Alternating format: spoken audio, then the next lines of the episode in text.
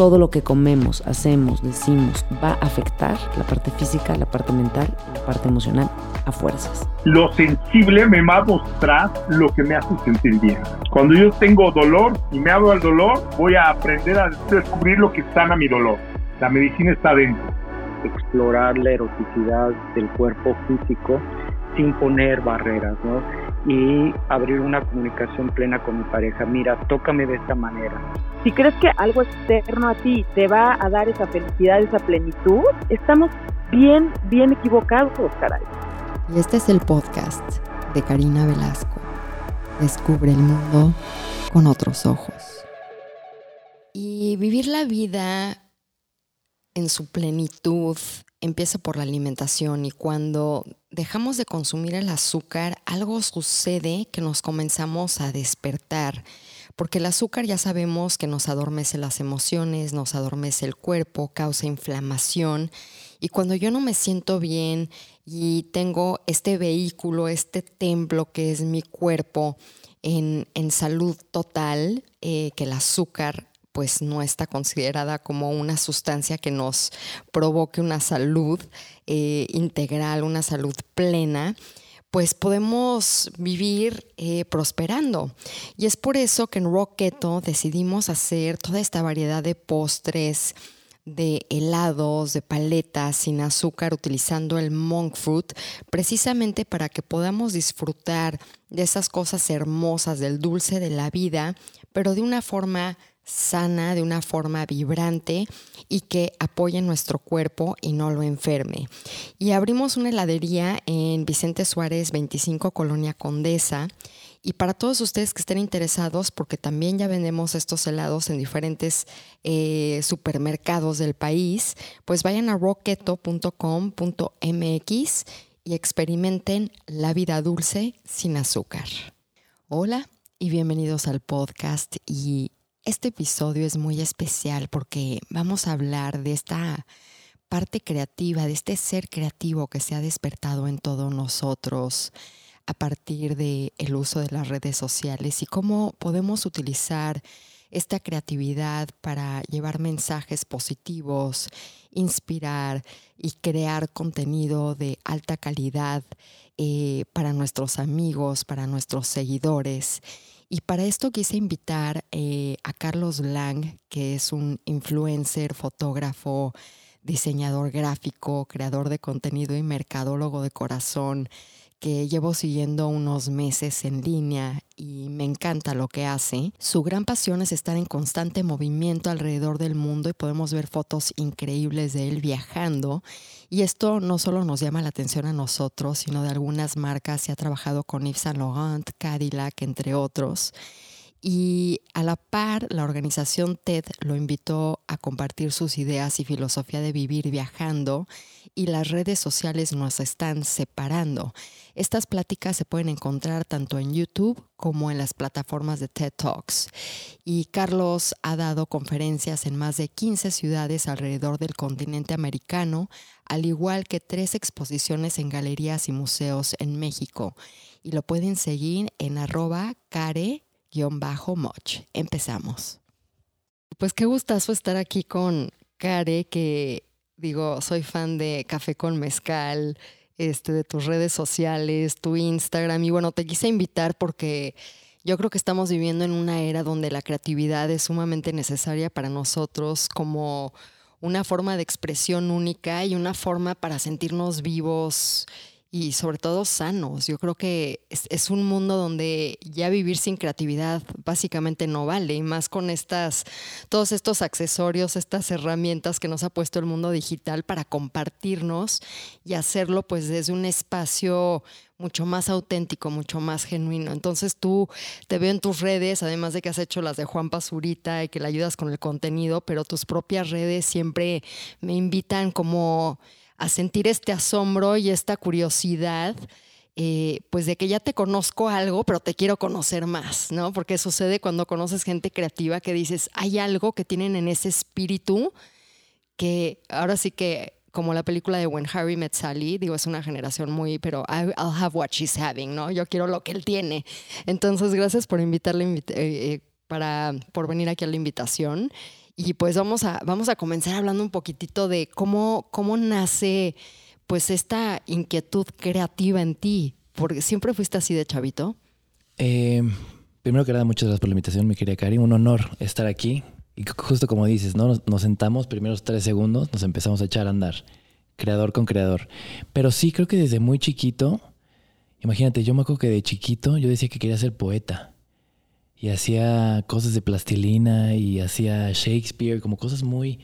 Un chavito, pues que sabe de poesía, ¿no? Que sabe de Shakespeare. Pero siempre fue crear y crear y crear y crear y crear. Mi papá llegaba con una cámara y mi hermano y yo nos poníamos a, a ver cómo funcionaba. Y así siguió pasando, cosa que hoy es a lo que me dedico. O sea, ser, soy creador, no me creo ni fotógrafo ni diseñador, pero pues todo el tiempo estoy creando. Creando. De parte, digo, tienes una familia hermosa, he tenido la oportunidad de conocerlos. Yo creo que tiene que ver mucho eh, que también los papás fomenten la creatividad en los hijos, ¿no? Porque muchas veces cuando somos chavitos y somos muy creativos, es como, pues sí, está padre que seas creativo, pero de eso no vas a vivir o eso no te va a dar de comer, o eso no te va a dar un título, como que siempre el creativo fue como el loco, el, el, excéntrico, el medio este, la diferente, oveja negra, ¿no? la oveja negra, pero está cambiando. Totalmente. Es justo época de cambios. Se me puso la piel chinita ahora que dijiste eso porque como que siempre he sentido que cuando eres chiquito te preguntan qué sueñas ser de grande. Y dices, quiero ser astronauta, quiero ser escultor, cosas muy locochonas, ¿no? Pero conforme vas creciendo, esa pregunta evoluciona. Y de repente ya la pregunta es, ¿de qué vas a vivir? Y ahí ya te quitaron todos los sueños, te quitaron toda la magia de la vida. Es como, ¿de qué vas a vivir? ¿Cómo le vas a hacer para comer? ¿O te vas a morir de hambre?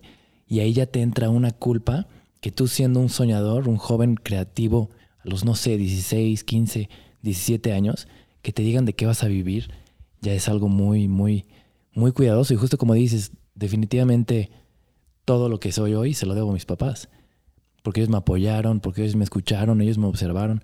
Imagínate que la carrera que escogí ni siquiera yo la escogí. Un día me marcó mi papá y me dijo, oye, te metí a la carrera de diseño y comunicación, vi que tiene fotografía y que vas a tener clases de cartel, publicidad, entonces regrésate el domingo porque empiezas el lunes. O sea, por, por él empezaste. Por él. Sí. Oye, pero eso está increíble. Está impresionante. Desde que vivíamos en Los Ángeles, él un día llegó y me la vivía patinando con mis amigos. Me dio una cámara fotográfica, me dijo, ten, es momento de que, o sea, sigas pasándola bien, pero que también aproveches el tiempo para generar una nueva habilidad, cosa que ahora es a lo que me dedico y, ahora viajo por todo el mundo con una cámara en las manos, ¿no? Y la primera vez que tuve una cámara en las manos fue un regalo a mi papá. Entonces justo tocaste un clavo súper importante porque siento que especialmente, no sé si es nuestra cultura latinoamericana, como que siempre es no confiar tanto a veces en los hijos, ¿no? Como que siempre es seguir lo que hizo el papá, seguir lo que hizo el abuelo. O proyectar tus anhelos en los hijos de cosas que no pudiste hacer tú. Claro, claro. Sí, porque los papás siempre lo hacen porque quieren lo mejor para ti. Pero lo mejor según ellos. Sí, sí, sí, porque además creo que, como bien dices, las generaciones han cambiado de una manera tan súbita que igual y mis papás no tenían amigos publicistas o fotógrafos. Decían, eso es lo que ves en las noticias quizás. Y de repente decir, no, mi hijo sí va a ser un fotógrafo y va a ser un creador. O sea, es también un gran reto para un padre. Y es un reto porque, digo, me lo dijiste y yo lo interpreto de otra forma. Es en ese momento de, de qué vas a vivir, se te apaga una luz. Se te apaga esa luz, ese, esos, yo hablo siempre de las cualidades o los dones con los que llegas al mundo para ser un co-creador. No solo para participar en el mundo o trabajar para los beneficios de otros creadores, sino ser tu propio creador. Que yo creo que esa es una belleza de lo que ha sucedido en los últimos 10 años con las redes sociales. Nos han dado la oportunidad de que todos seamos creadores, porque la creatividad se entendía muchísimo como una habilidad extraordinaria con la que alguien ya nacía o que se requería de demasiada disciplina para pues llegar a ser un buen escultor, un buen músico, que tienes que practicar mucho, pero digo, si lo analizas en cualquier otra carrera, un arquitecto, este, un abogado tiene que estudiar muchos años. Entonces, para ti cómo fue el saber que esa luz nunca se te fue? Definitivamente creo que es por mis papás porque justo tengo primos, médicos, abogados, y siempre cuando yo decía, no, pues yo quiero ser artista, quiero crear, era como verdaderamente, o sea, un, un tema de burla. Y eso te quita muchas esperanzas. O sea, imagínate la palabra de, o sea, ¿cómo le vas a hacer para no morirte de hambre? O sea, hay demasiada fuerza en esa frase. Y esa frase la escuchamos desde que tenemos 15 años. Nos la preguntan desde que tenemos 15 años. O sea, tiene tanta fuerza como miedo. Entonces, creo que definitivamente se lo debo a mis papás.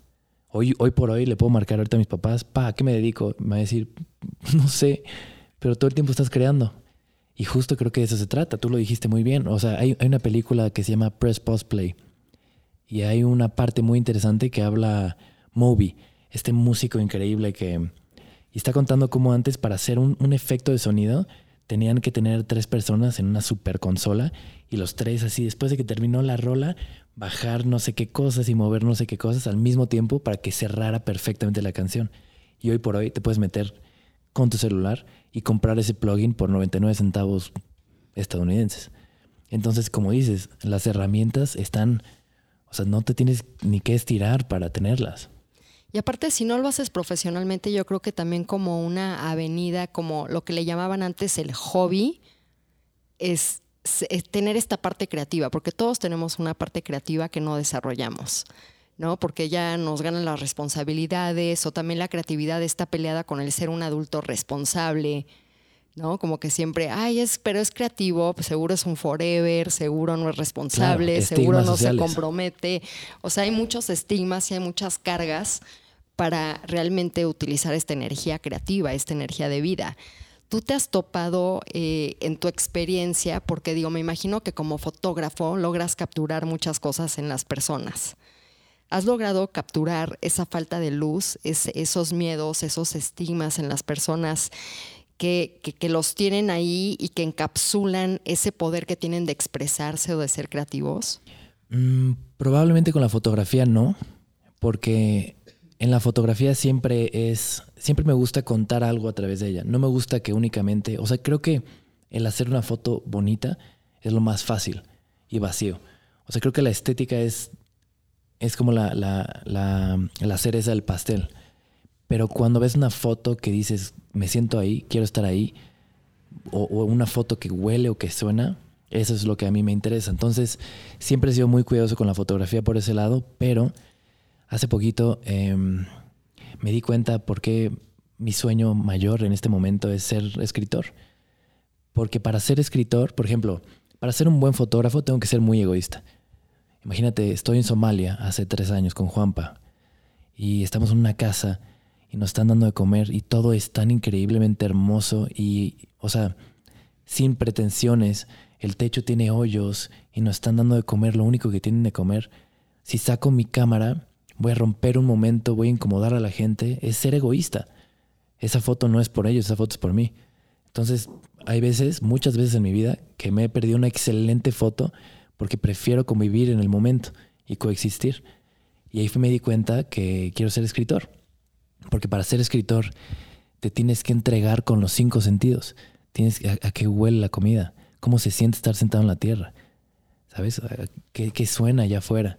Entonces me gusta esta idea de tengo que estar mucho más presente para que cuando eso lo traduzca a palabras, lleve a las personas ahí, que estén sentadas ahí al ladito de mí como que esa historia que vas a escribir la haces como parte de, digamos que la escenografía o de la obra de teatro. Digo, a mí me pasa cuando me pongo en mente, voy a escribir este libro, por ejemplo, cuando escribí el de El arte de la transformación, hablaba mucho de alquimia.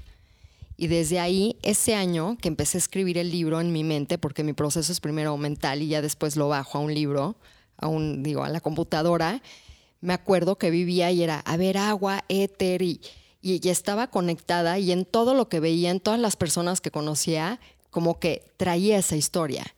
Pero estaba como, como dices tú, precisamente conectado con el momento, que yo creo que la fotografía tiene su belleza, pero sí te desconecta del momento. Y ahorita lo veo, estuve en Tulum tres semanas y todo mundo está tratando de tomarse la foto o de posar para la foto y se les está escapando la dulzura de la vida, ¿no? Realmente el absorber con toda la sensualidad, con, con, este criterio sensorial la percepción, ¿no? De los regalos que te están dando la vida. Por supuesto, creo que como, o sea, vivimos una época bien bonita, creo que vivimos en la mejor época de todas, que podemos conectar, que podemos viajar, que podemos cruzar mundos, personas, ideas. O sea, es impresionante lo que estamos viviendo, pero como que no nos detenemos de repente a, a pensarlo. Pero por el otro lado también siento que de repente le podemos dar un mal uso a las redes sociales. Y justo esto que me dices, se toma y se toma y se toma y se toma esa foto porque quiere demostrar algo, no quiere enseñarse por cómo es. Quizás quiere pretender a algunas personas, quizás algunas personas ocultan unas cosas que no quieres que la gente vea. Y a final de cuentas tú ves fotos que ya están como pulidas y ya tienen todo lo, ¿sabes? Y ahora abre un, o sea, abrir un álbum de mi mamá es lo más honesto y los momentos más bonitos. Espontáneo. sí, todos salen con los ojos cerrados. no se repetía la foto. Todos sonriendo, viviendo el momento. Entonces creo que también de repente es muy importante recordar que, o sea, la vida tiene que ser también bien sencilla y bien simple y bien bonita. Porque ahí creo que se esconde la honestidad. Y la creatividad es espontánea, Claro, si se forza, no, ¿no, verdad? no, no, no. ¿Tú lo- O- cómo, ¿Cómo manejas tu proceso creativo? Digo, siempre he tenido curiosidad. Es una muy, muy buena pregunta porque nunca tengo una respuesta fija. Yo creo que cada Me vez que me la preguntan siempre cambia. Pero Depende en dónde estés, con quién estés, qué estás haciendo. Totalmente. Creo que me han dicho mucho que los Capricornios, no sé tanto de signos, pero me han dicho que son como muy obsesivos, muy controladores, muy Estructurados. estructurados. Entonces, para mí, de repente sí me gusta intentar ser una máquina y tener horarios y ser preciso y perfecto y, y cumplir con todo. Pero cuando soy así de obsesivo, es como, ok, ya no voy a escribir el libro, ahora tengo que escribir el próximo episodio de YouTube. Y es como, no, quizás ahí había un ratito más que pude haber sacado mejores ideas. Entonces, estoy en una época que me estoy permitiendo, como tú dices, pensarlo, saborearlo. De repente escucho lo que estaba, lo que me faltaba del libro en una canción. Y digo, wow, nunca hubiera llegado a- esta increíble, enorme respuesta si no me hubiera sentado a relajar y escuchar esa canción. ¿No? Porque de repente sí traemos tanto ruido en la cabeza que dejas de escuchar tu corazón. Y muchas cosas que creamos vienen del corazón, no de la cabeza. Pero yo creo que también vivimos en una etapa donde de, de una u otra forma tenemos tantas cosas que hacer como seres que somos creativos, que sí tenemos que tener ciertos horarios e interrumpir de una u otra forma, porque si no, no, ¿quién más va a crear el otro contenido? ¿no? O sea, tienes que tener una agenda, una prioridad, no es tan eh, aire o tan, ay, voy a fluir. ¿No? Hay, hay cierta disciplina en ese contexto, pero mi pregunta para ti es, llega un momento donde dejas de ser tú a la hora de crear. O sea, me refiero a que estás tan conectado que no hay tiempo, no hay espacio. Sí, sí, sí, sí, sí, te, sí, sí. te- te pierdes, te pierdes en el proceso cre- creativo y yo creo que también hay tiempos de saborearnos esos momentos. Por supuesto. ¿Tú cómo te pierdes o te encuentras en esos momentos creativos? Definitivamente me wow. Wow. Me pierdo y me encuentro todo el tiempo. Wow, qué qué qué me- sí, o sea, dij- o sea, tocaste el punto perfecto. No puedo ser tan hippie y decir hoy voy a trabajar mediodía y no puedo ser tan obsesivo y decir hoy voy a trabajar a las 5 de la mañana. Pero si encuentras un punto medio donde todos los días, aunque te sientas mal, aunque estés triste, aunque te desvelaste el día anterior por tomar unos mezcales, o sea, aún así te tienes que despertar a crear, porque también crear es nuestra chamba, ¿no? Es nuestra vida. Pero, por ejemplo, eh, justo hace poquito leía un libro de David Lynch, que es mi director de cine favorito, y habla que él, era, él comenzó como si- siendo pintor, y él decía que se sentaba a pintar cuatro horas, de las cuales solamente una hora pintaba. O sea, igual y todo lo demás era gibberish, gibberish, gibberish, ¿sabes? Y lo sacaba y lo sacaba y basura y basura y de repente una hora muy, muy puntual. Pero justo me puedo sentar a escribir y escribo y me cuesta y pienso y me distraigo. Pero de repente son las 4 de la tarde y de repente, no sé, este, alguien me interrumpe o alguien me llama y son las 8 de la noche y no he comido y no he ido al baño en tres horas y tengo los labios secos de que tengo que tomar agua. Y fue como, me fui a otro mundo, me perdí. Te Como bien perdiste. No, aparte, es que para mí es fascinante todo- toda esta cuestión del proceso creativo y te quise preguntar de perderte y encontrarte porque yo muchas veces me pierdo de mi identidad, como que dejo de ser Karina y a la hora de que veo el resultado de un proceso creativo, de algún contenido, digo, ay, ¿a poco soy yo? Salió esto de mí. Yo no lo escribí, no, no es posible. Y por eso te digo que, que a veces me pierdo porque la información y lo que logro canalizar o lo que logro crear va más allá de mi identidad, de mi mente, de, de mi corazón, de mis emociones, pero necesito un proceso como para vaciarme, que yo creo que es lo que dices que hacía David Lynch, ¿no? O sea, llegas y todo el gibberish es una forma también de sacar todo eso que te está bloqueando para que la información que tenga que bajar baje. Por supuesto. ¿Te pasa a ti? Sí, sí, sí, sí, sí, sí. Y creo que también lo dijiste, o sea, me lo contaste y lo vi. Lo vi como si a veces no reconoces un contenido que hiciste, pero dices, wow, yo creo que es un momento en el que tú te haces pedacitos y le entregas a tu audiencia, al mundo, lo más honesto de ti. Y de repente terminas de grabar, terminas de, de, lo que sea que estés haciendo y volteas atrás y ni te acuerdas qué dijiste. Pero cuando ves el resultado ya editado y dices, wow, me entregué totalmente a mi audiencia. Y eso también creo que es bien bonito. Es como, y te digo, por el otro lado también me ha pasado que hoy me despierto y tengo que hacer un episodio porque cada semana tengo que subir videos, etcétera, etcétera, etcétera. Pero hay veces que no lo sientes y que lo tienes tan guion, tienes más preparado, ¿no? como que ves el video y dices, qué forzado me veo. Se ve que hay, mi jefe, que es uno mismo, me obligó a sentarme ahí y no lo sentía. Entonces, por eso creo que es entregarte a la creación, ¿no? Yo creo que también es parte de la honestidad. O sea, hay momentos donde hay algún contenido que está expresando que no estabas en tu mejor momento, que estabas triste, eh, que estabas distraído, porque digo, esa es parte de, de la humanidad, ¿no? Como que no puedes dejar a un lado la humanidad para ser creativo, que creo que es lo que está pasando mucho en las redes sociales. O sea, como que se parte la humanidad y trato de recrear de nuevo lo que se fabricó en las revistas o esta percepción de la perfección, eh, sobre todo en las mujeres, ¿no? Que el Facetune y, y todos los filtros para no salir como eres, ¿no? Yo creo que, digo, cierto miedo, yo creo, de muchas personas para ser creativos es este miedo a desnudarte, porque te estás desnudando, te estás mostrando al mundo como eres. ¿Tú cómo has manejado las críticas? Porque seguramente, digo, yo siempre veo tus comments y la mayoría te amamos y somos tus fans, pero debe de haber una que otra persona que también ve algo en ti que lo empuja a sentir algo a través de tu arte. Mm. Es duro eso, porque justo como dices, no puedes estar todo el tiempo feliz, pero también cuando estoy triste no sé ni cómo, ni cómo procesarlo para poder compartirlo. Creo que también eh, se, me, se, me, facilita compartir lo mejor de la vida. Y lo, lo, peor me lo quedo solo para mí, para poder aprender de eso. Pero le echo muchas ganas en compartir cosas positivas. Quiero que cada tweet, que cada cosa que suba, que vean mía, sea algo como que me dejó valor. ¿Sabes? No solo subí un video que te entretuvo, sino quizás te dejó una, una metáfora que te va a acompañar por tu vida. Pero es feo porque yo creo que el punto 0,1% de repente es hate.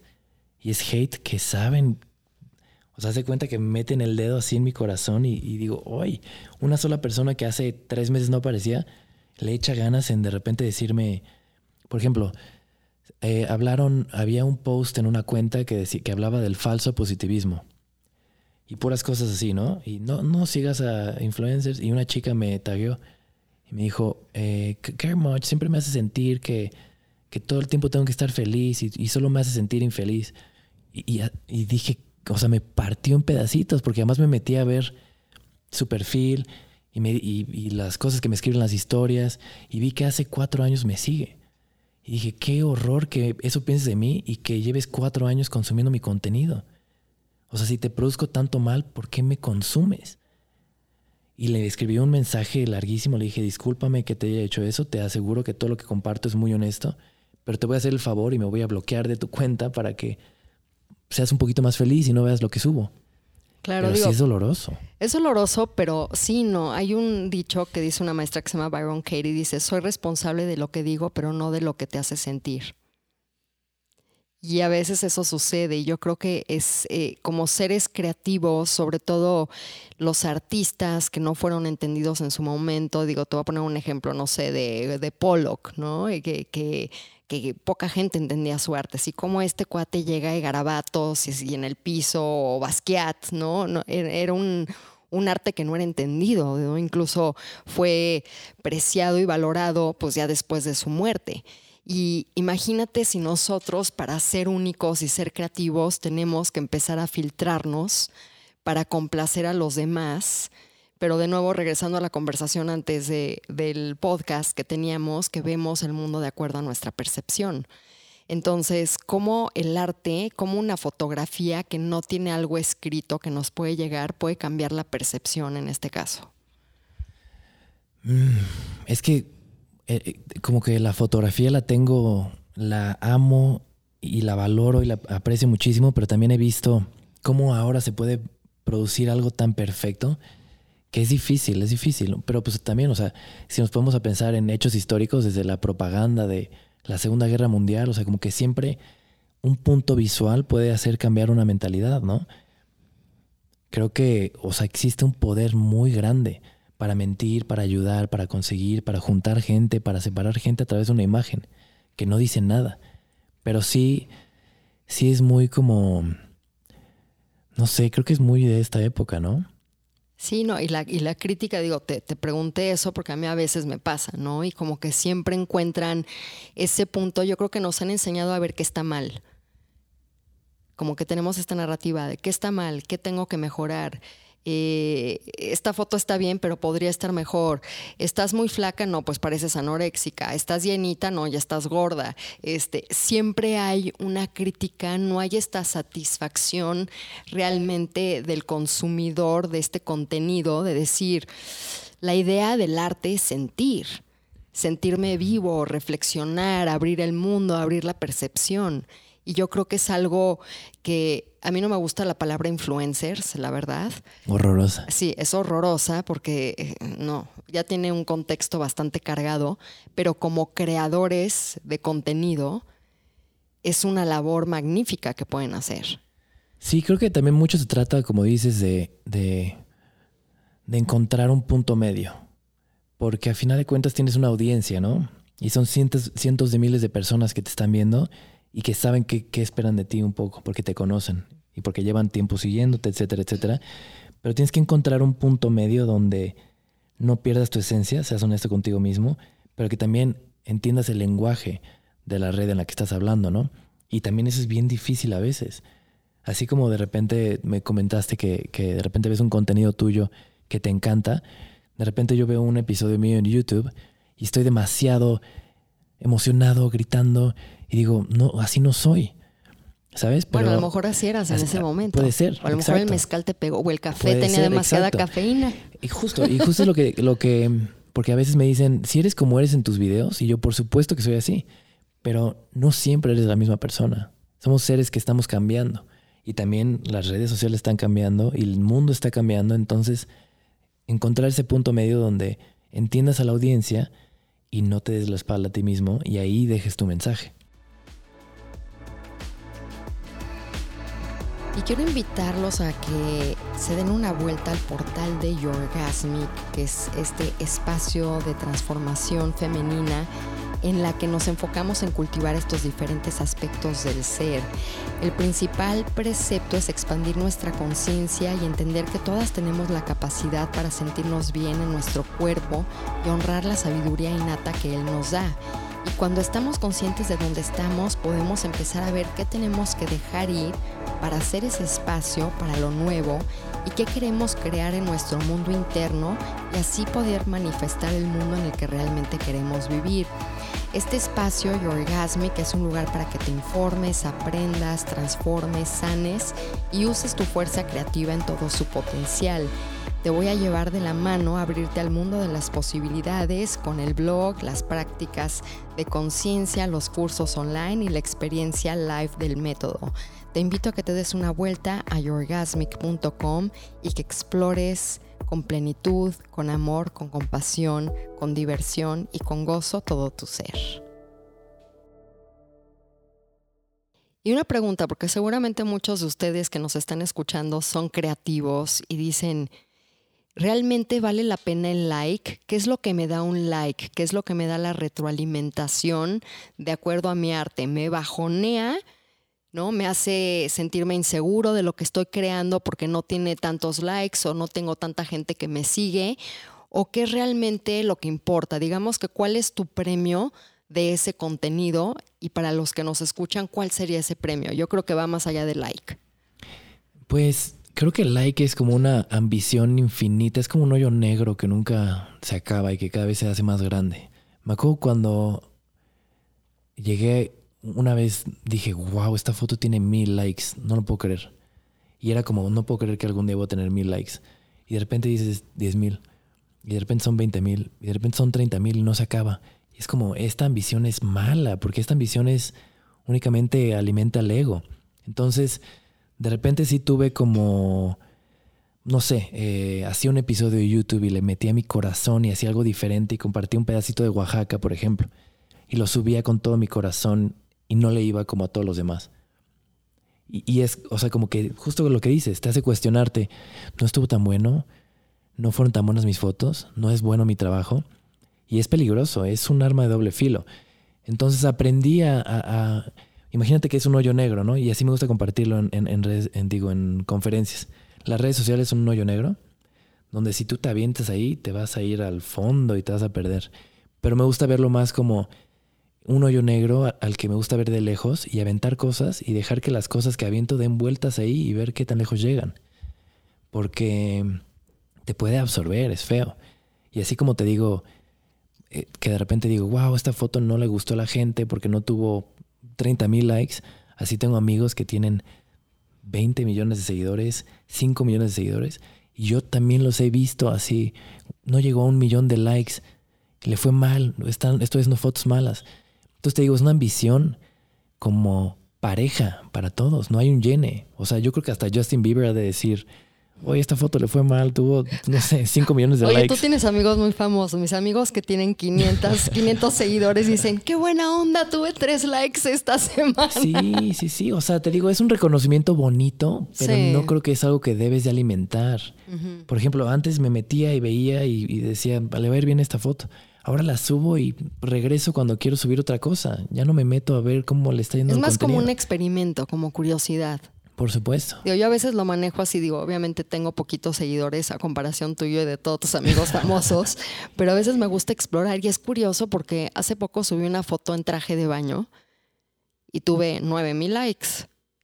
Y dije, no, pues sí, ¿no? Sigue siendo este rollo de que quiero ver carne o no sé qué inspiren ciertas fotos como en traje de baño a una foto sumamente artística o en un momento vulnerable. Me acuerdo un día que fui a tu cuenta y vi una foto que es de mis favoritas tuyas, que está como medio oscuro y sales en un coche como con la luz del coche.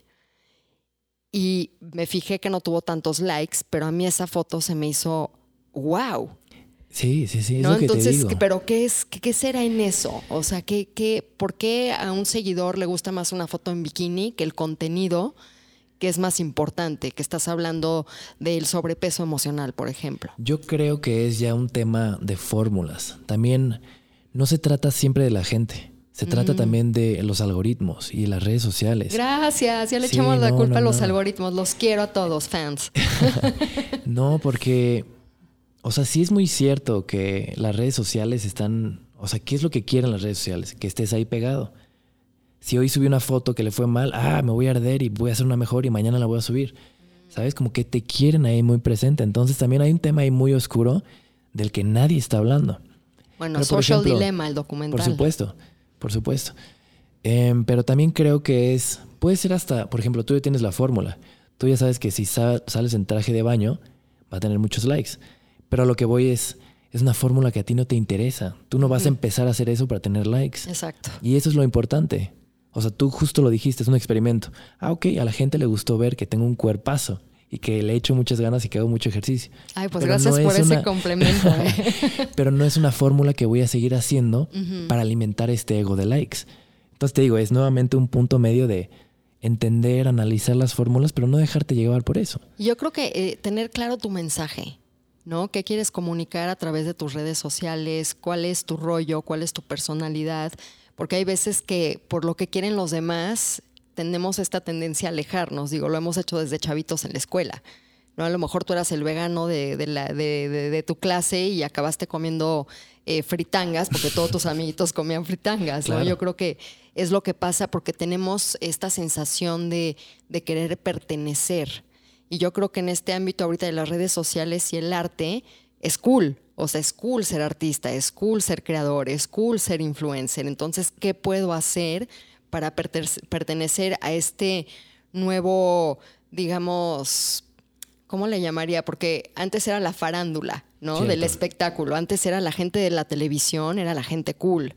Todo el mundo quería llevarse con la gente de televisión. Ahorita es con los influencers. Justo es lo que te iba a decir. Yo creo que influencer es la palabra. Aunque nos choque a ti y a mí, porque creo que está muy quemada esa palabra. He conocido chavitos de seis años que les pregunto, oye, ¿qué quieres ser de grande? Quiero ser influencer, quiero ser youtuber quiero ser Instagramer. Sí, es como una nueva farándula. Por supuesto. Y bien peligroso. O sea, estaba padre soñar que ibas a ser astronauta, ¿no? Y conocer la luna. Y... Pero ahora decir que vas a ser youtuber, eso no es una carrera, no es una profesión. Si eres youtuber es porque estás contando algo que, como dices, es parte de tu mensaje, es parte de lo que eres, es parte de lo que piensas y de lo que haces. Pero yo creo que ahí es la diferencia entre, y siempre me he peleado en este concepto de influencer a líder de opinión. ¿no? Como que el influencer es alguien que a lo mejor no tiene una carrera o no tiene credenciales o no es un experto que está compartiendo historias, que está compartiendo su estilo de vida, que está anunciando cosas, pero líderes de opinión o expertos yo los siento como en otra categoría. Digo, yo me meto, por ejemplo, sigo a Joe Dispensa o, o sigo a Deepak Chopra, o sea, gente que está en mi mundo o a fotógrafos de que me encantan y luego como que tengo amigos de diferentes partes del mundo, pero no realmente sigo un influencer, porque a mí me importa tener un contenido que me llene. Por supuesto. No, o sea, a mí me gusta ver y sentirme wow, o sea, me inspiró, me dio algo. Esta foto, me dio algo lo que escribieron, no, no solo fue, ah, mira, se le está pasando mejor que yo, que yo creo que es lo que sucede mucho, eh, este contexto inspiracional, pero que no necesariamente es creativo. Cierto, creo que también mucho tiene que ver con que mucha, muchas personas se hicieron muy famosas en muy poco tiempo y eso es bien peligroso, porque hay muchas personas que no están listas para ese tipo de fama, entonces ahí entran los influencers, que a final de cuentas, aunque nos choque esa palabra, o sea, si este brother que tiene 10 millones de seguidores, en todas sus historias todo el tiempo está en la borrachera y tiene muchísimos seguidores y empieza a hablar de la borrachera, o sea, tristemente está influyendo generar un vacío y, un tema alcohólico bien duro en la gente que lo sigue. Pero justo también existen estos otros líderes de opinión que están como, que tienen muy claro lo que hacen. Que creo que eso es justo algo muy importante, ¿no? O sea, creo que, o sea, tengo muy claro de qué hablas, sé de qué hablas. Nos sentamos y sabía de qué íbamos a hablar y me emocionaba mucho venir a platicar contigo. Pero también aquellas personas que quizás tienen atención y únicamente ha, sido atención por cosas quizás no tan buenas, imagínate esa confusión que han de vivir. Imagínate la confusión de los que lo siguen. Y eso también creo que es bien peligroso. O sea, como realmente un mensaje para jóvenes audiencias es como, suena súper chaburruco eso, ¿no? Pero, o sea, decidir perfectamente a las personas a las que vas a consumir. Porque así como dices que a veces hablas como tus amigos. Y literal las estás consumiendo. Por supuesto, te empiezas a convertir en ellas. Exacto, lo que escuchas de esas personas, lo que ves de esas personas, entra a tu psique y crea algo. ¿no? Entonces, yo, yo también por eso sigo a 200, creo que 20 personas. O sea, no estoy todo el día en las redes sociales, ¿no? Y, y sigo a muy poquitita gente porque sí cuido mucho qué contenido entra a mi mente porque yo creo que parte de, ser creativos es, cuidar, porque también eh, existe mucho este rollo de la competencia. Déjame ver qué está haciendo el otro para ver si lo puedo hacer mejor, que también lo he visto. ¿no? Yo, por ejemplo, te voy a digo, hablo de mí porque estamos hablando de ti, de mí en este momento, pero hace como tres años dije, ay, voy a poner los viernes de baile y me paraba a bailar en medio del periférico, donde estuviera todos los viernes subía mi video de baile. Y de repente empecé a ver a muchísimas personas que conozco y amigos de las personas que conozco haciendo ya los videos de baile. Y dije, pues ya no, ya todo el mundo lo está haciendo, ya no. Entonces, ¿cómo, ¿cómo cuidar también esta cuestión de el miedo a que me copien o ver al otro para copiarlo y recordar que tú eres un ser único que se puede expresar en autenticidad? Mm, me gusta mucho eso porque además, si comenzaste bailando y dejaste de viajar, digo de viajar, de, de bailar, es también porque cambiaste. Sí. Entonces, pensar que tienes Ay, competencia. Hoy voy a cambiar. pensar que tienes competencia es pensar que hay alguien que piensa y vive como tú. Y eso creo que no se puede hacer. Porque justo como te, te, te platiqué, o sea, tú escribes y haces muchísimas cosas diferentes. Y tienes un podcast, ¿sabes? Y yo de repente tomo fotos y de repente escribo y de repente hago una pieza. O sea, como que todo el tiempo estamos cambiando. Somos seres que estamos creando y nos estamos dejando crear también por los cambios. Entonces, nunca he pensado en la competencia. Eso, eso no me. O sea, si de repente me, me puedo traducir a lo que me dijiste, es. Si de repente empiezo a editar de cierta manera las- mis fotos y veo que mis seguidores lo empiezan a hacer así, digo, qué padre. Ahora tengo que encontrar algo diferente para también no hartar a la audiencia, ¿sabes? Pero también de repente, por ejemplo, se me acercan chavos en la calle y me dicen, oye, hoy fui a forzar la máquina. Y eso es algo que decía en mis videos antes, ¿no? Y es como este tema de que, como si fueras en subida, en, una, en un coche que apenas si puedes subir, pero ahí estás subiendo y subiendo. Entonces me gusta ver que a veces Pero las qué bueno que palabras- ya dejaste de forzar la sí, máquina. no, no, no, no, no. Lo decía y, y- y lo dije un chorro, pero digo, a lo que voy es que me gusta ver que algo pequeño que dejas o que dices tiene un eco muy grande en las personas que te siguen. Ujú. Entonces eso, eso también es muy importante. Y también es un proceso de acompañamiento. Digo, yo hay varios influencers, te voy a dar el ejemplo de Jason Silva. Uf, eh, que- shots of awe. Ajá, yo, yo empecé a seguir a Jason por un amigo mexicano hace seis años y tenía en Instagram yo creo que 30 mil followers. Y lo empecé a seguir y seguir y seguir y yo siempre que veo a alguien interesante digo, ese va a ser mi amigo. Y empecé a seguirlo, seguirlo, seguirlo hasta que hace dos años lo conocí y pues somos ahora sí que cuates. Y para mí es muy bonito y se lo he dicho muchas veces ver la evolución de tu persona y del mensaje. Como que me gustó, aunque no eras mi amigo, ahorita ya te conozco, ya hemos convivido, pero aunque no eras mi amigo, Ya decir, era mi amigo y aunque no lo tenía cerca, tuve el acceso a una persona que en mi radar, que en mi comunidad no existe y que me pudo acompañar a través de las redes y yo Wow, acompañarlo a él. bonito. Y eso se me hace hermoso porque eh, yo creo que es el, el- el mundo donde se te empieza a abrir la mente, ¿no? Porque empiezas a seguir, yo a veces sigo a personas que digo, no sé del tema, ahorita conocí un, un amigo boxeador, yo nunca he tenido amigos de, que hagan boxeo y lo sigo y digo, qué interesante, me está abriendo otro mundo. Wow. Y yo creo que ese es como, como lo- el, el uso positivo de las redes sociales. Claro, regresamos a lo mismo que te decía de la época en la que vivimos. Esta manera de conectar, ¿no? Y además, algo muy importante que dices es como lo que le dices al mundo, eso es lo que el mundo te entrega. O lo que le dices a la vida, eso es lo que la, la vida te entrega. Y a lo que voy es, si de ahora en adelante me pongo a subir fotos de boda, digo que nunca he tomado fotos de boda, me van a buscar por fotos de boda. Si me pongo a subir fotos de coches, me van a buscar de trabajo para hacer fotos de coches. Ahora, si en tus redes sociales empiezas a echar buena vibra, la gente te va a tirar buena vibra y, y te va a hacer conectar. Y por el otro lado, si empiezas a quejarte y echar mala vibra, la gente también te va a empezar a... Y, y que existen, existen, tengo conocidos que se la pasan echando como puro hate y, y es un humor tan de esta época y veo esos La comentarios. carrilla, digo, la, carrilla, es pero muy ya mexicana, pesada, sí. ¿sabes? Que de repente ya se vuelve pique. Entonces es lo mismo a lo, lo que te digo, ¿no? O sea, si estás dejando mensajes positivos, eso mismo te va a regresar, al final de cuentas. ¿Qué es lo que te da, qué es lo que te aporta a ti ofrecer este contenido? Mm, yo creo que, o sea, ¿has visto Vanilla Sky? Hace muchos años, la película con Tom Cruise, ¿no? Esa mera. Sí. Bueno, la primera mitad es hermosa y siempre digo que toda mi vida es la primera mitad de esa película, porque es un sueño. O sea, hay, hay de repente cosas que, así como me dijiste que eres amiga de Jason Silva, por ejemplo, mi grupo favorito de música me llevó a turear a Europa y toqué con ellos en Coachella. Wow. Y si te contara las historias, te lo juro que no lo creerías. Y es como, no puedo creer que eso me haya pasado. Y no puedo creer que yo haya vivido eso. Y también de repente digo, es demasiada experiencia para mí. Tengo que encontrar la manera de desmenuzarlo, sintetizarlo y hacerle un mensaje para los demás y compartirlo. Porque esto que la vida me está dando sería bastante injusto y egoísta si solo yo me lo quedara. Mm. Entonces, de repente suena muy choteado, especialmente para esta época, decirle a alguien, sigue soñando. ¿Sabes? Y son, como que ya los sueños ya eran para los niños, ya los adultos ya no tenemos tiempo para los sueños. Pero yo, mi sueño era trabajar con mi grupo favorito de música, que son los Crystal Fighters. Y te lo juro que tengo fotos tocando la batería en Coachella con ellos.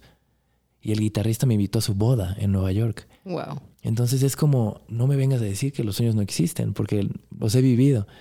Entonces me gusta contar esto para que, a ver, ¿qué, qué, sueño tengo yo? ¿A quién quiero conocer? ¿Con quién quiero trabajar? ¿Con quién quiero colaborar? ¿Dónde quiero terminar? Entonces es simplemente mi misión, regresarle un poco a la vida de lo mucho que me ha dado. Ay, es que sí, ¿eh? Hay, hay que dar, digo, y, y ahorita voy a sacar esto al tema porque me inspiraste a contar esta historia, porque yo hay veces que no cuento estas historias, entonces hoy, hoy las voy a contar porque ya me diste, ya, me, echaste a andar. Pero a mí me pasó algo similar. Yo eh, con un amigo me dijo, vámonos a Islandia. Digo, wow, siempre he querido ir a Islandia. Y veníamos en el avión y me pregunta, pero tú cómo diste al, con, o sea, en Islandia, ¿cómo se te metió en el radar? Digo, pues por Sigur Ross. Yo los escuché hace 12 años por Rodrigo Dávila de Motel, que le agradezco, gracias, este, porque digo, fue, saludos, me, tocó realmente el alma su música y dije, algo debe de, haber muy especial en Islandia para que estos cuates hagan esta música. Me dice, ah, órale, qué interesante, ya. Llegamos a Islandia, dice, vamos directo a un lugar vegan, este, porque mi amigo es vegano, pues vamos a comer ahí. Y estamos sentados comiendo y de repente se asoma alguien así y digo, es Jonesy, no puede ser. Entonces llegan Jonesy y Alex, conocen a mi amigo y mi primer comida en, Irlanda, en Islandia con Sigur Ross. Wow, se me puso la pechinita. Que son por los que llegué a Islandia. Wow. Pero ahí es donde hablo mucho de, este, de la parte mística del ser creativo, porque cuando estás conectado con esta energía, que la creatividad es para mí un milagro, porque es, la expresión más pura del ser humano. Entonces, cuando, cuando estás tú abierto a esa energía, a esa vibra, pues estas cosas suceden. Y por eso eh, yo lo que enseño es abrirte a esa magia, abrirte a esa creatividad, porque ya si estás echado a andar ahí, pues te suceden cosas mágicas todo, todo, todos los días, ¿no? Esos sueños se pueden compartir y se pueden vivir. Sí, y también justo algo que platicábamos antes de, comenzar a grabar, que es súper importante, es como, o sea, no hay edad para los sueños.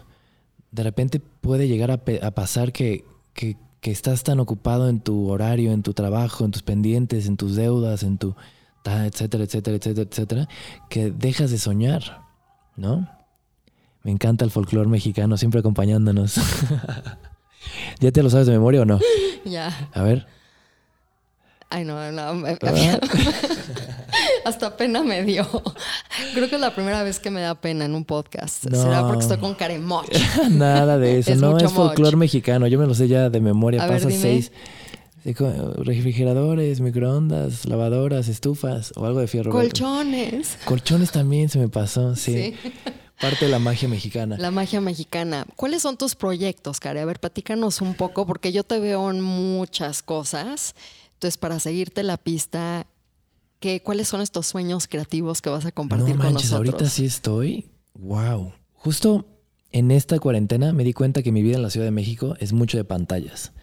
Grabo para pantallas de YouTube, hago fotos para pantallas de Instagram, estoy en mi compu, estoy en la pantalla de la cámara, estoy en mi celular de pantalla a pantalla, a pantalla, a pantalla, a pantalla, y para relajarme y terminar el día. A pantalla. A pantalla, en, en pantalla, a, relajarme viendo una película o una serie. Wow. Y ahorita que me tocó mucho ir a Oaxaca, que tengo varios proyectos por allá bien interesantes, allá mi vida es quizás agarrar un ratito el celular. Allá es tocar y oler y probar y sentir y conocer y, y la textura y el aroma y, el, y la esencia, ¿sabes? Entonces estoy intentando hacer un punto medio porque me di cuenta que mi vida es muy digital. Por ejemplo, hace poquito hice un episodio con mi hermano y hablamos de que acaba de llegar un, un- un envío suyo en, en China y compró muchísimo para hacer ejercicio y lo vendió todo en un día. Sus aros. Ajá. Aros y ligas y etcétera. Y, y vi muchos comentarios de por qué tú no sacas algo. Y dije, ¿cómo nunca he hecho algo? ¿Cómo nunca he creado algo que puedas tocar y sentir y romper y quemar? Y entonces ahorita estoy justo en eso. O sea, aquí como super primicia te comparto que voy a sacar una. Te la voy a enseñar ahorita, pero es, es un. Va a ser como una taza de café, pero va a ser una experiencia. Voy a sacar también piezas de joyería. Sí, es justo Eh, lo que te iba a decir, porque siempre te veo con muchos anillos. Sí, y me la tomo muy en serio la joyería. Ajá, qué bueno. Sí, pero por ejemplo, también no voy a sacar algo estético. Voy a sacar algo que cuando te lo pongas vas a decir, hoy le voy a dar más duro. Hoy voy a forzar la máquina. Hoy voy a forzar la máquina. Entonces vas a, vas a vender experiencias. Exacto. O más bien cosas que puedan cosas que puedan acompañar La a tu vida y tu sueño y tu experiencia y tu momento, ¿sabes? O sea, yo voy a hacer algo que se lo voy a dar a alguien y esa persona va a generar una historia muy interesante a raíz de, de este objeto. Ya me quedé pensando cómo será la agarradera No de la taza de café. No, no tienes idea. Te va a volar la cabeza. Porque eres tu fan del, del café y del mezcal, Muy fan. obviamente. Sí, sí, sí. Y es lo que te llevó a Oaxaca. Es correcto. El mezcal, el café. Creativamente, ¿cómo ves la energía de estar en una ciudad? En este caso, nosotros estamos en la Ciudad de México, o de estar ya en un lugar, eh, una ciudad más pequeña, un pueblo. ¿Cómo, ¿Cómo sientes tu energía que cambia? ¿Cuáles son tus inspiraciones? ¿Cuáles son tus estimulaciones? Creo que las dos, como tú decías hace ratito, que el caos también es bien importante para el ser. O sea, especialmente para ti para mí, que somos seres que hemos viajado mucho, que, o sea, si de repente mucho caos nos vuelve locos y mucha calma nos vuelve muy tranquilos, para mí en lo personal creo que es encontrar un punto medio. Hace poquito un gran Creo que amigo. lo tuyo es el punto medio. El punto medio, sí, No el punto G, el Sí, punto no, medio. El punto medio, justo. ¿Cómo quieres conquistar a Care? Con el punto con el medio. punto medio. Y, y sabes qué? O sea, extrañamente hablo mucho del punto B. O sea, como siempre te dicen from A to B. Sí. Del punto A al punto B. Y yo digo que siempre hay un punto medio en esos dos. Que es ahí donde se encuentra la magia. Órale. Pero bueno, un gran amigo me dijo que ve a la ciudad, pero no dejes que se te enfríe el corazón. Mm. Y, y ve al pueblo y no dejes que se te enfríe las ganas. Algo así. Mm, La motivación. Algo así me dijo, exacto. Entonces voy a Oaxaca y de repente me lleno de estímulos porque todos mis sentidos están al 100. Y regreso a México e intento hacer que eso sea parte de mi, de mi creación, ¿sabes? Entonces, nuevamente, eh, no el punto G, el punto medio. El punto medio. Y en los puntos medios, porque yo he visto que has viajado por todo el mundo, digo, si no por todo el mundo, por, o sea, has viajado bastante, eres de las personas que conozco que han viajado muchísimo. ¿Cuál está, cuál es como tu bucket list? ¿Cuáles son esos cinco lugares que son tu sueño Órale. llegar a ellos? Justo ya cumplí varios de ellos, pero definitivamente uno de ellos es Islandia. Uh, Sí, sí, sí. Me encantaría hacer algo ahí muy locochón. Sí, como que mis. O sea, nunca, nunca he sido mucho como de París. Nunca he sido. Siempre he sido más como. De, por ejemplo, un día fuimos a Sanborns y conocimos un viejito que se cayó de lo borracho que estaba y lo levantamos, lo invitamos a nuestra mesa y nos contó que se había muerto su esposa. Entonces estaba así hecho pedacitos del corazón. Y nos contó su historia y como que yo intentaba encontrar, hacerle preguntas que lo sacaran de esos pensamientos negativos. Y de repente le dije, oye, ¿ya has viajado? Y me dice, solo a Lisboa. Uy, pero Lisboa, bella Lisboa. Y vi como una chispa y le empecé a preguntar de Lisboa y, y se le alegró el alma. Y dije, yo tengo que ir a Lisboa. Si Lisboa levantó a un señor que estaba broken hearted, o sea, de esa manera, y fui a Lisboa y es de mis lugares favoritos del mundo. Entonces te digo, nunca soy como de, como de, quiero conocer la Torre Eiffel y París. Sí. Digo que no está mal, ¿no? Pero siempre soy como, quiero encontrarle un porqué a un lugar. una historia. Exacto, sea, que va más allá de lo turístico, que yo creo que también está cambiando la forma en que viajamos. por supuesto. ¿no? Ya es como que con más intención, qué quiero de este lugar, ¿A qué estar voy, en la no? naturaleza, Sí. que voy, que nada más ir en el carrito de foto en foto, como los japoneses que criticábamos en los años 80s, 90s. Claro. Y ahorita todos nosotros estamos así. Así, sí. Y ni siquiera imagínate, podemos entrar a Japón y ellos sí pueden entrar a México. Ya sé, ¿qué tal? Sí, pero justo, o sea, dijiste algo bien bonito. O sea, el año pasado tuve 76 o 70 y... Creo que fueron 76 vuelos que hice a lo largo del año. Wow. Y fue una locura porque eran vuelos de aquí a Frankfurt y de Frankfurt a no sé dónde. O sea, me la vivía viajando. No estuve ni siquiera un mes completo en mi casa al año. ¿Y qué haces en los aviones? Em, trabajo.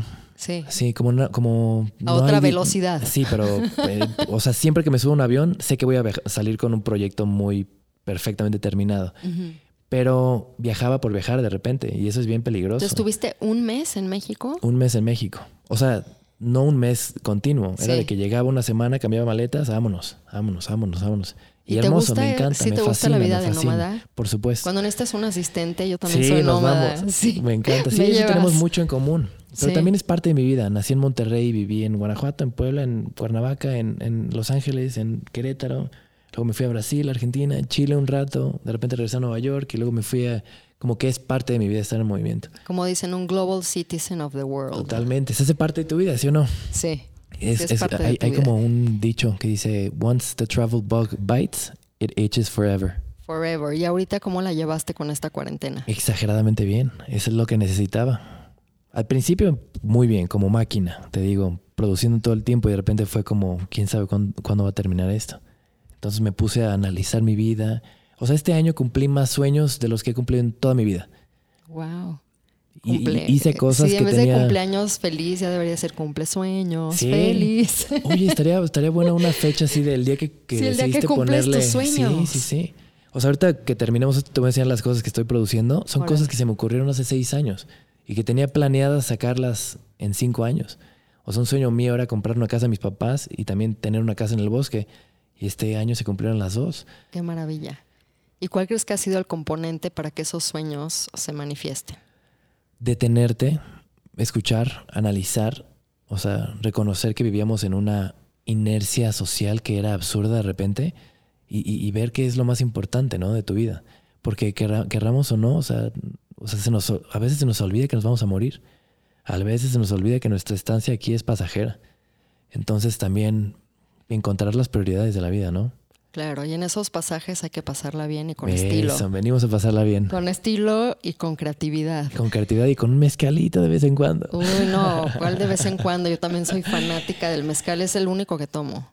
Bien. Sí, lo gusta. único que tomo el Te mezcal. voy a traer entonces unas botellitas que me traje de Oaxaca, Órale, porque en Oaxaca hay buen mezcal. por supuesto. Oye, Cari, ¿dónde te podemos encontrar? ¿Dónde te podemos buscar? Porque sé que para muchos de ustedes eh, apenas están conociendo a Care y ya van a querer seguirlo y acompañarlo como su amigo virtual. Entonces sé que tienes muchas cosas, ¿me las puedes comentar para que... Por supuesto, en todas las redes sociales, que casi estoy en todas, menos en TikTok, ahí sí de plano nunca le voy a entrar. Hijo, no, no, no, no, no te imagino ahí No, haciendo no, haciendo un baile aquí. Sí, no, no, no. Jamás digo, no tengo nada en contra de esa red social. Nada más no es tu rollo. Es correcto.